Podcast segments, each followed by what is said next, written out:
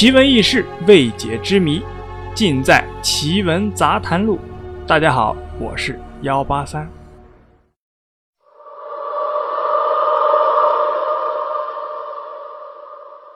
所谓童子，就是前世是个童子之身，种种原因呢，转世之后仍带着童子命运的人。凡命中有犯童子者。凡事啊总是不顺，奔波劳碌多坎坷，风情万种婚难就，六亲无靠家不和，非病即灾永难安。最通俗易懂的解释就是，童子原本是天上侍奉神仙的童男童女，一生呢保持童子之身，后来啊因为种种的原因投胎做了人。因为他们的魂是童子，随时啊有被召回的可能。长不大就要回天庭继续侍奉神仙，所以童子命就是短命。童子的仙缘啊比一般人较重，另外对道的理解和有种对道的亲近感，今世修道比一般人要事半功倍。所谓啊天命神授。天赋异禀，就是指童子命者，自带天命，各有使命。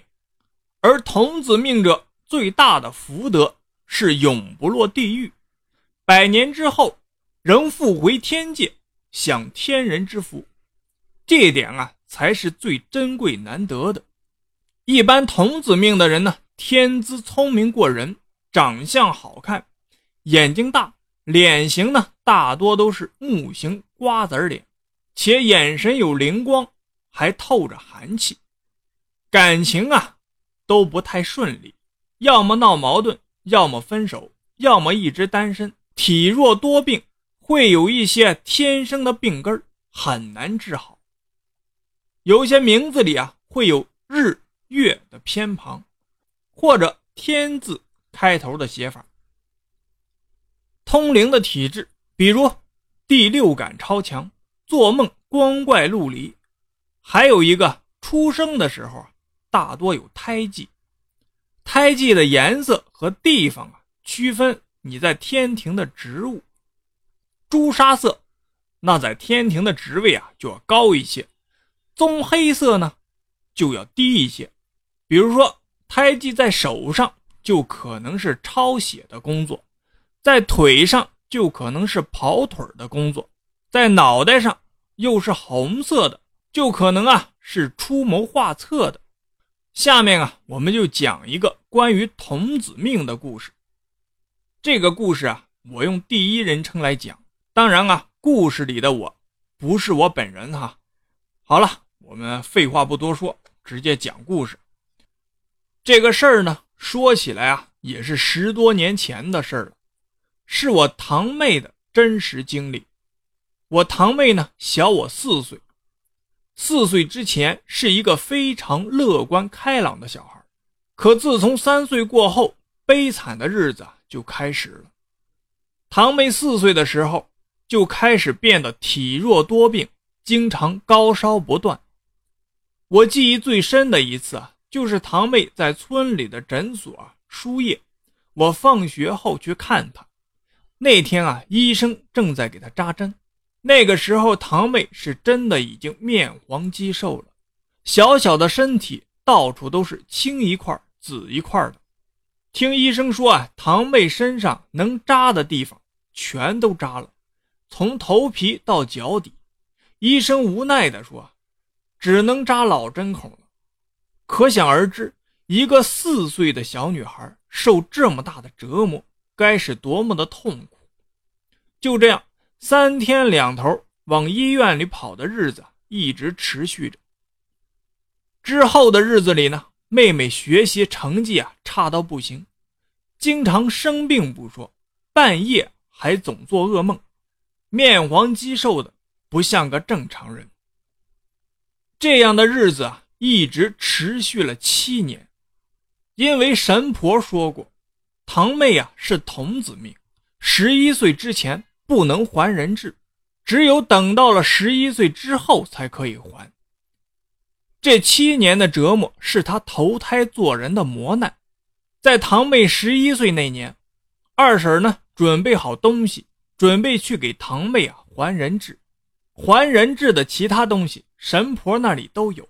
二婶呢需要去找扎纸人的师傅，去扎好纸人，给纸人穿上堂妹的衣服，取一缕堂妹的头发挂在纸人的头上。还要取堂妹的一滴血，滴在纸人的胸口，然后啊，准备一只大公鸡，带去神婆那里。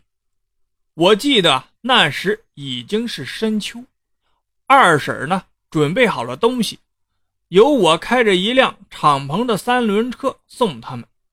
下午到了神婆家里之后啊，神婆在吃饭，看到我们来了，神婆就开始收拾桌子。拿来了叠好的元宝香烛，整整一麻袋的纸元宝。之后呢，神婆就开始点香拜屋里的神像。拜完呢，就对着神像嘀咕了一阵，紧接着取来一根大号的针，在公鸡的鸡冠上一扎，扎出血之后啊，就把血滴在纸人的两颊和额头上。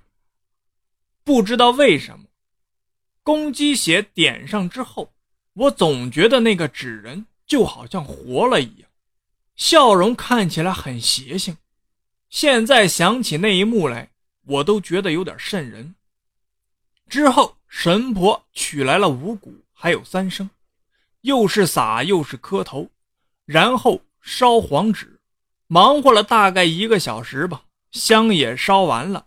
地上那一麻袋的元宝也烧完了，之后啊，就把那个纸人烧了。坦白的说啊，烧纸人的那一刻，二婶哭了，我也没由来的一阵悲伤，觉得好像失去了什么一样。烧完之后，我们就走了。神婆嘱咐我们，无论听到后面有什么声音，一路开回家，千万别回头。说着，还给了二婶一把混合的五谷，让二婶啊过路口就撒。我们就这么一路开着三轮车回了家。我那天开着三轮车啊，总觉得背后凉飕飕的。我似乎听到了很多的声音，其中还有妹妹喊我的声音，但是啊，我都忍住了，没有回头，一路开回了家。到家才发现。我的衣服啊都湿透了，全是冷汗，也不知道是不是神婆吓的。当晚我还做了噩梦，梦见堂妹啊跟我告别。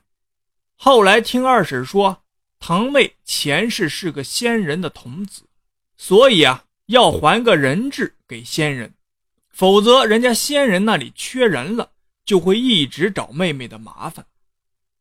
神奇的是啊，堂妹之后。